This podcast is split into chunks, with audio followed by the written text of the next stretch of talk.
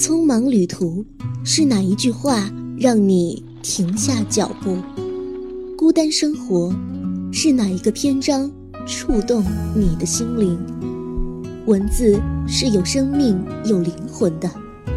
有时，读一些文章时，常常被文字的真实与贴切所打动。被文字所动容的感觉，是微妙的，是深刻的，令人回味。牵动人心。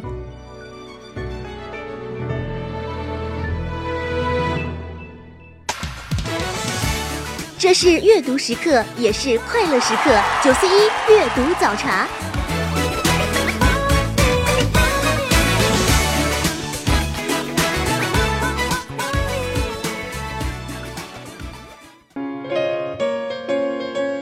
Hello，各位听众。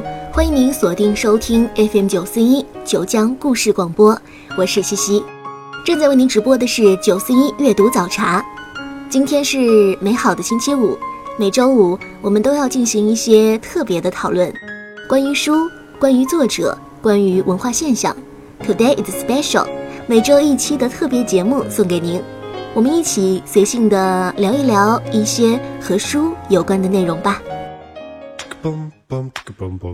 Today is special。抛开榜单，聊聊书。九四一阅读早茶。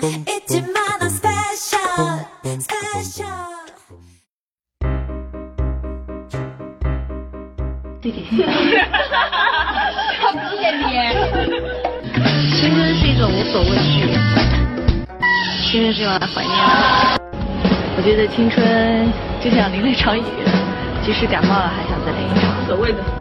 觉得青春是一个大火球，可以燃烧自己，也可以把别人烧化。走进那些年我们逝去的青春的岁月，也许他能够看到你青春是什么？人的一生当中最美好的时刻就是青春吧。人不可能经历两次青春，所以青春显得就非常的珍贵。也成了古往今来作家们最喜爱表达的主题之一。进入了二十一世纪，青春文学成了一个特有的文学形态，而且迅速火了起来。这些青春文学的作家有韩寒、郭敬明、林小溪、春树、张悦然，他们写作的题材主题都是和青春有关，比如韩寒喜欢写青春的叛逆。郭敬明喜欢写青春的忧伤，这些年来，青春文学都是市场上炙手可热的宠儿。中国社科院发布的开卷小说图书类排行榜上，每一年青春文学都占了很大的一部分。报道说，昨天中国社科院发布了《中国文情报告（二零一二至二零一三）》的蓝皮书，报告公开的开卷小说类图书畅销排行榜显示。去年啊，莫言热并没有改写文学作品畅销的格局，小说类排名榜单上，郭敬明仍然处于畅销书的霸主地位。报告显示，郭敬明共有三本书进入销量的前二十位，其中《小时代三点零刺金时代》位列榜首。我确实感受到了他对于朋友和生活的一种态度，嗯，跟我自己就是很相似吧，给我确实给我一种鼓励，让我度过了难关。嗯，我挺崇拜他的。我希望他语言可以再华丽一些。真的很多人很喜欢他的，我希望这么多人看他的东西以后会感觉到，呃，生活还是有意义的。青春文学帮我们回忆青春，也不断的引起很多人的共鸣，这应该是青春文学长盛不衰的一个很重要的原因。去年有一部电影非常的红。我相信大家都有印象，它和青春有关，它掀起了一股青春电影潮，它的名字叫做《致我们终将逝去的青春》。随着这一系列青春片的热映，唤起了很多人集体的青春记忆。电影的好票房带动了青春小说的大热，以青春为主题的文艺创作从青春小说延伸到各个领域。也显示出了青春这个题材非常强大的生命力，还有产业链的辐射效应。提起青春文学、营销、电影、电视剧这几个关键词，你会一下子想到哪些书、哪些人呢？《致青春》《小时代》他们就是这波电影改编热潮的胜利者，包括明晓溪、饶雪漫，他们的书也已经被搬上荧幕。莎士比亚说：“时间会刺破青春的华美精致，会把平行线刻上美人的围角，没有什么能逃过它红色的镰刀。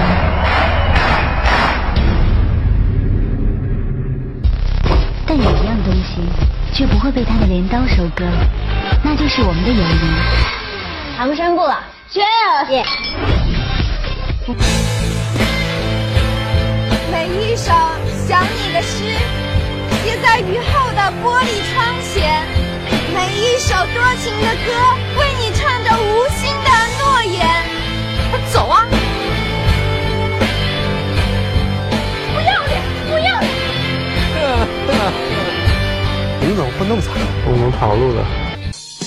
漏网之鱼啊！这是谁呀？眼疾手快的呀！啊！说，也许我愿意跟你一起吃苦呢。但是我不愿意。我还能重新爱你。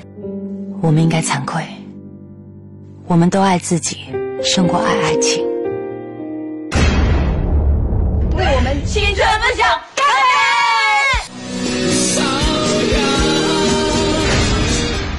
杯！可以说，这些电影作品。延续了青春文学的热潮，也让很多人开始重新关注他们。如果你在读这些小说，并且在看着相类似的电影，同时你还感动了，那我只能说恭喜你，你已经老了。送你一首歌，致敬青春吧。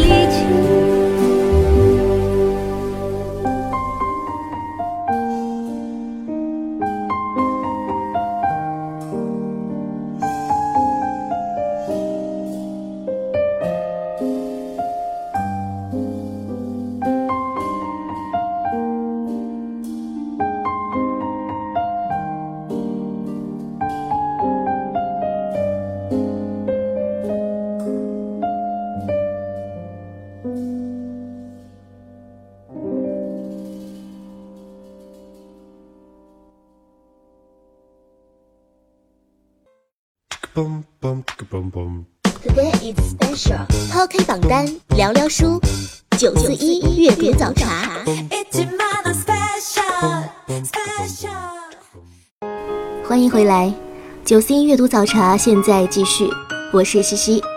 今天阅读早茶的节目主题是明媚忧伤的青春文学。青春文学搭载着电影，引发了新一轮的热潮。在国内，郭敬明是这一模式兴起的一大代表。在《小时代》电影上映的时候，《小时代》的书也推出了全新的修订版，新增了很多时尚的细节。随后又开始热销。不得不说，郭敬明真的是一个非常成功的商人。除此之外，郭敬明的《小时代》热映之后。还引发了全社会的价值观讨论，一时之间成为了关注的焦点。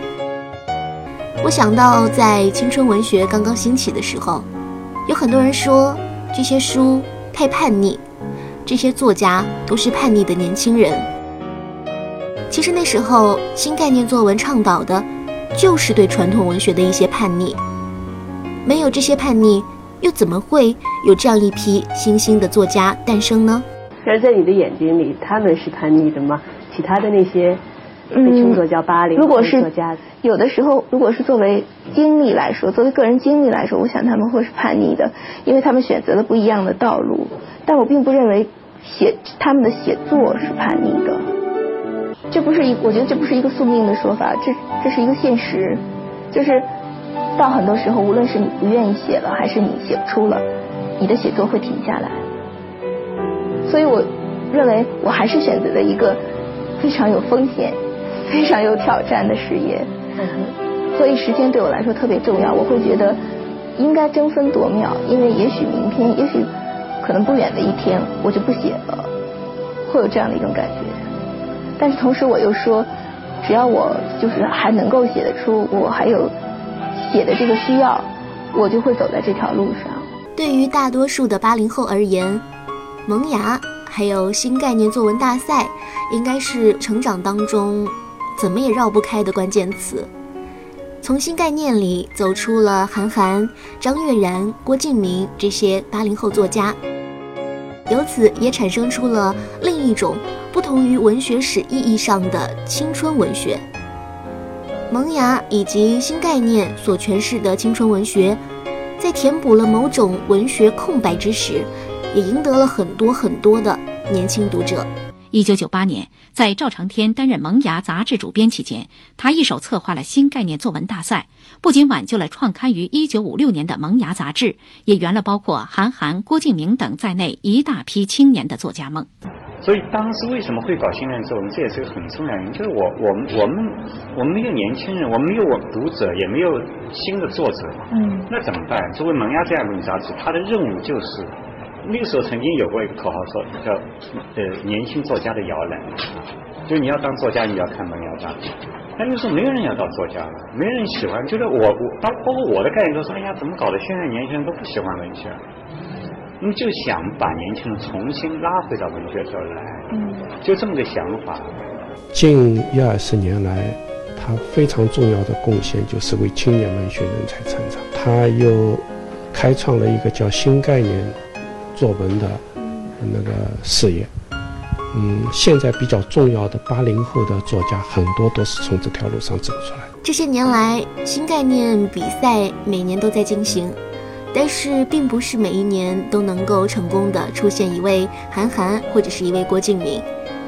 嗯，根据新闻报道，新概念比赛最厉害的时候有八万人报名，但是也出现过四万人报名的低谷。尽管说这几年没有当年那么轰动，可是他也有成千上百的年轻人命运因为他发生转折。青春文学刚开始走红的时候，我还是一个骑着自行车上学的初中生，那个时候每月的生活费很少，但是我还是买了很多书，感觉它就是我的精神食粮的一部分。买了包括《三重门》《幻城》。梦里花落知多少，水仙已成鲤鱼去，嗯，泡沫之夏，年华是无效性等等。那个时候上课坐在一起的同桌也是我的好姐妹，大家都是这些作家的粉丝。我记得那个时候还会一起讨论《三重门》的内容，嗯，或者是因为喜欢韩寒还是郭敬明有一定的争吵。安妮宝贝的文章写的究竟怎么样？这样的话题经常是我们一些同学之间讨论的。不过后来，一起看书的伙伴们就这样分开了，而那些书也就压在了箱底。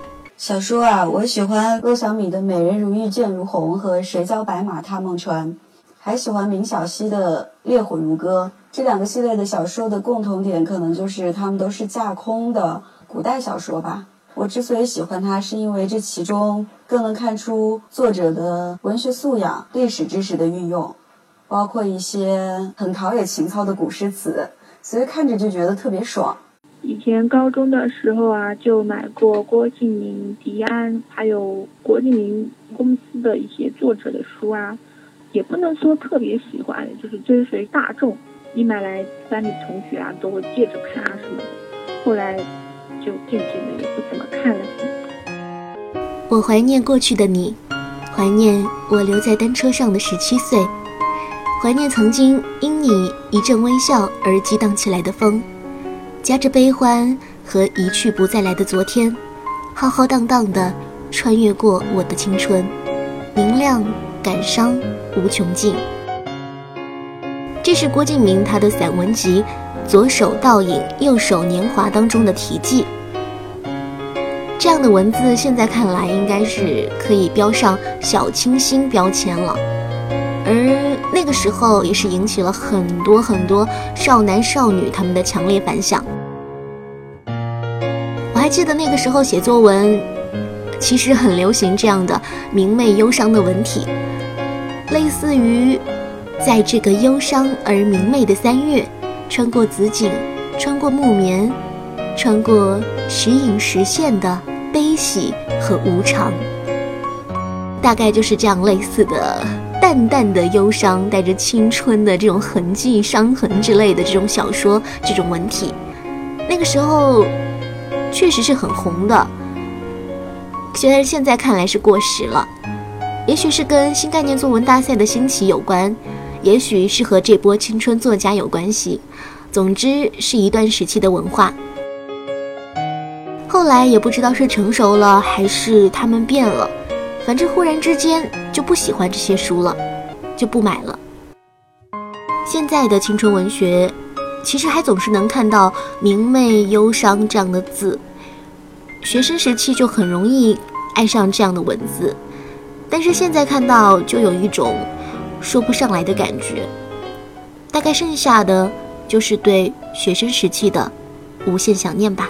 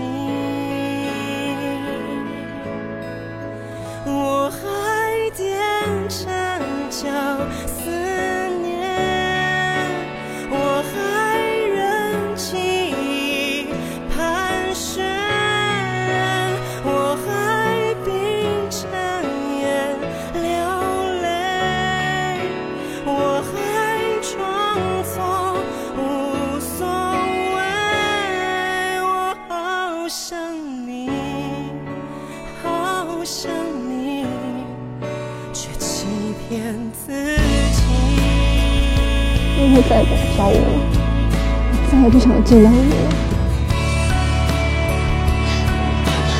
李湘，你别走！你给我滚！如果今天是个穷小子，你还喜欢我吗？没有物质的爱情，只是一盘沙。王天立，这么多年。顾里已经成了。身体的一部分，没有办法不爱他。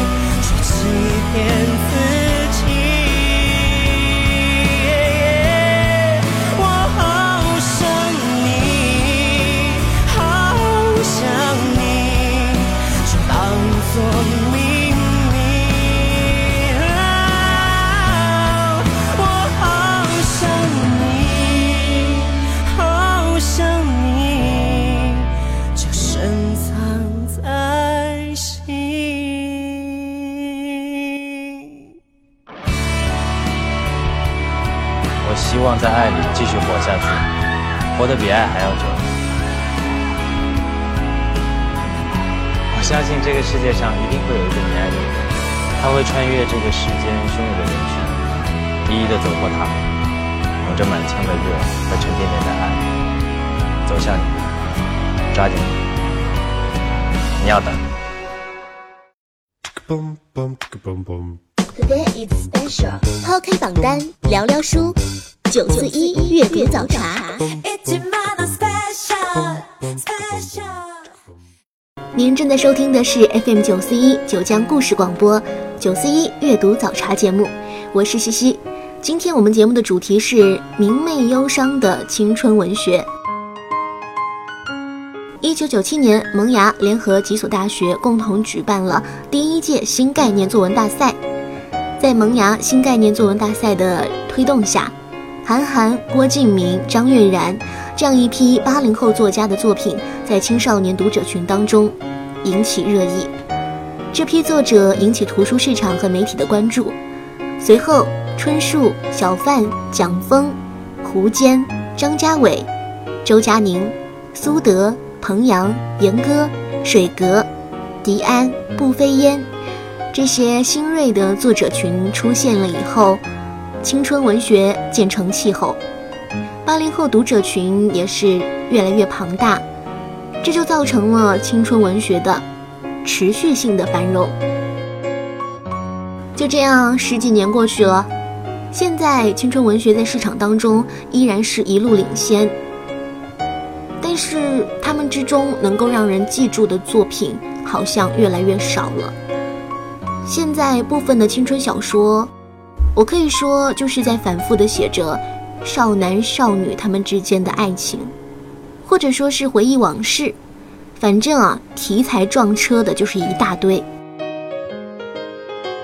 经历过繁荣时期的青春文学，必然是面临着很多的困难，实体书的销量也不断的下跌，网络文学也带来了很多冲击，有着各种各样的问题。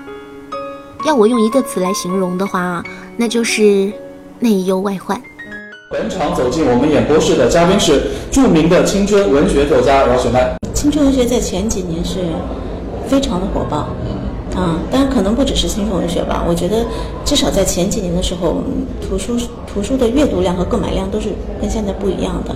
现在可能是因为受到一个是网店的冲击，还有一个就是网络的各种冲击嘛。我觉得可能传统的读物开始就是越来越少的人愿意去购买。他们可能比如说电子版权，以前我们可能一本书的电子版权只能卖几百块，甚至一两千块，那现在你都可以是。好几万，甚至十几万，甚至几十万的这样的一个卖价，那说明就是电子阅读已已经开始被很多的人所接受。那么，所以青春文学，我觉得这几年的销量一直在走下滑。嗯，其实就我本人的书而言，比如说像我早期的青春文学，像左耳这样的，它肯定卖已经卖了好几百万了。但是像雀斑这样的书，你可能卖几十万，已经算是畅销书了。啊，那我就觉得说，嗯，可能。但是这一两年吧，我觉得青春文学会有一个复苏。为什么这么讲？你看最近正在热映的电影《致青春》，它就是由一本青春文学改编的，致我们终将逝去的青春嘛。那之后，嗯，郭敬明的《小时代》也会上映，啊，然后我自己的《左耳》也马上会开拍。所以就是说，我觉得可能影视作品呢，又会重新的把青春文学带到一个新一轮的被大家所关注的这样的一个一个现状当中。所以其实我蛮希望说，青春文学能够。再一次进入到大家的视野，毕竟我觉得青春是永远都在的嘛。饶雪漫说：“青春是永远都在的。”我很赞同。有些时候，你会看到这样的言论，说青春文学已经落寞了。我觉得这只是一时的。青春文学是一个不断衍生和阐释的过程，每一代都有自己的对青春文学的写作方式。所以，这是一个不断产生新的变化的一个概念。每一个人都有自己的青春回忆，八零后有八零后的，九零后也有九零后的，甚至零零后也会有。所以说，青春应该是一个永恒的主题。虽然那些曾经高喊着青春不朽的八零后作家们，他们已经开始渐渐转型，比如郭敬明成了导演，成了杂志主编。甚至他还是一家文化公司董事长，在一家出版社的中心做副总编辑。他的公司有很多很多的畅销书作家。而韩寒，他不仅仅是成了专业的赛车手，还通过自己的博客，很早开始就转向写社会评论为主，出书、写杂文、办杂志、出唱片，一个不落。现在也在筹备着自己的电影。近日，郭敬明带领旗下作家洛洛、迪安一起出席了新杂志《文艺风》的庆功会。上市不久的《文艺风向》《文艺风尚》两本杂志首周销量就已经突破了十八万册。而就在这两本杂志创刊前不久，老对手韩寒仅出了一期的独唱团则正式宣布停刊，不免让人联想郭敬明是不是在暗中较劲。其实我们不太了解，因为我们这个杂志是半年前就已经开始筹划嘛，包括就是日子也是定到年底第一期，就是说新年嘛第一期发行。其实这个我们在半年前就已经定了。那对方因为我们也是突然知道这个消息就要去定了，所以说其实我们不太不太知道这个事情。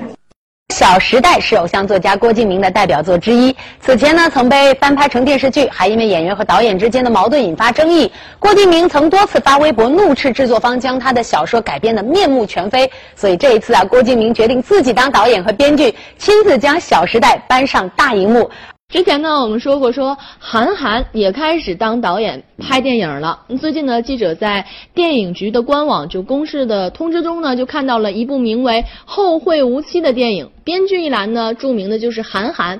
其实呢，韩寒除了担任编剧，也会担任导演。据了解呢，这部韩寒导演的处女作呢，会在全国多个地方取景，计划呢今年春夏季节开机。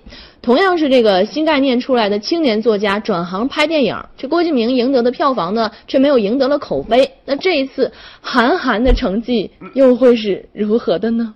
同为八零后知名作家的两人同年出道，已被外界相互比较，竞争了十年。似乎韩寒和郭敬明真的是要比上一辈子啊！即使他们俩没有这个意思，全世界人提到韩寒，好像就不自觉的会提到郭敬明。那我们再来看看其他的一些八零后作家都在做些什么呢？我看到外滩画报上有这样一份报道，是这么写的：安妮宝贝开始研究佛学，沉淀自己；周佳宁在专事写作，潜心翻译，研究英美文学。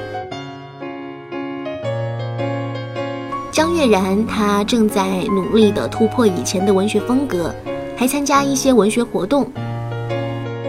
严歌，他现在已经是开始现实题材的创作了，而且他本人还住在国外，希望读者与作者越远越好。八零后作家洛洛，他一直是很擅长用一些华丽细碎的文笔描绘青春美好的伤感。不过这几年他已经转型了，推出了《胜者为王》的系列，描述朝九晚五的都市女性生活，探讨当下的热门现象。他的文字就是有意的脱离了以往的风格，变得犀利了一些。张悦然在一次采访当中说：“回看二十多岁的作品，觉得自己和同龄人确实是在用一些极端而单纯的情感，构造自己和读者的理想国。”这些梦你信了，读者也信了。现在的我不信了，也不造了。在最近采访我的媒体当中，他开始说说九零后现在长大了，说你你们不如现在来八零后来回顾一下青春吧。嗯，我就感到很奇怪，谁把我的青春给结束了的呢？我的青春是就是开始的时候不是我自己宣布的，那结束也不是我宣布的，我并没有觉得我的青春结束了呀。所以说，其实八零后文学是一个过渡性的一个词。觉得其实残酷确实和好像和青春连在一起，有一种特别的一种张力。那那时候其实人的状态还是一个比较饱满的，比较的，就是人没有防御性的，但是残伤害就来了。所以这就是可能青春的残酷的这种含义。活是不错。对我来说，其实还是写作是第一位，永远都是第一位，也是我最喜欢做和最愿意。投入更多的精力在上面的事情。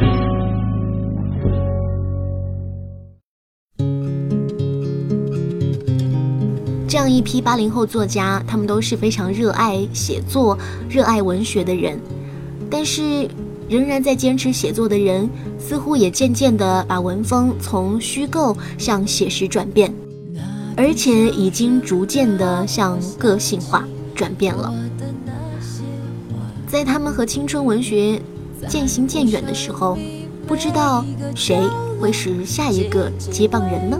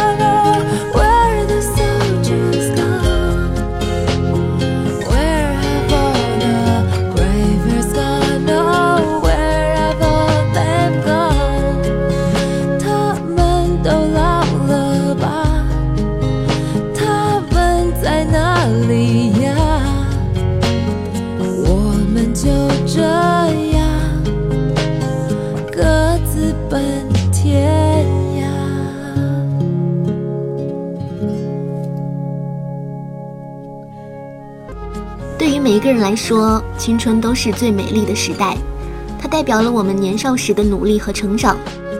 人类只要有情感的需求，那么就会出现这样一种小说的形式存在。当然了，这种形式可能是千变万化的，但肯定它是一个有感情寄托的东西在。青春文学，我相信，就像我们所有人美好的岁月一样，它是一个见证，也会依旧坚定的走下去，永垂不朽。今天的九四一阅读早茶就是这样，我是西西，我们下期再会，拜拜。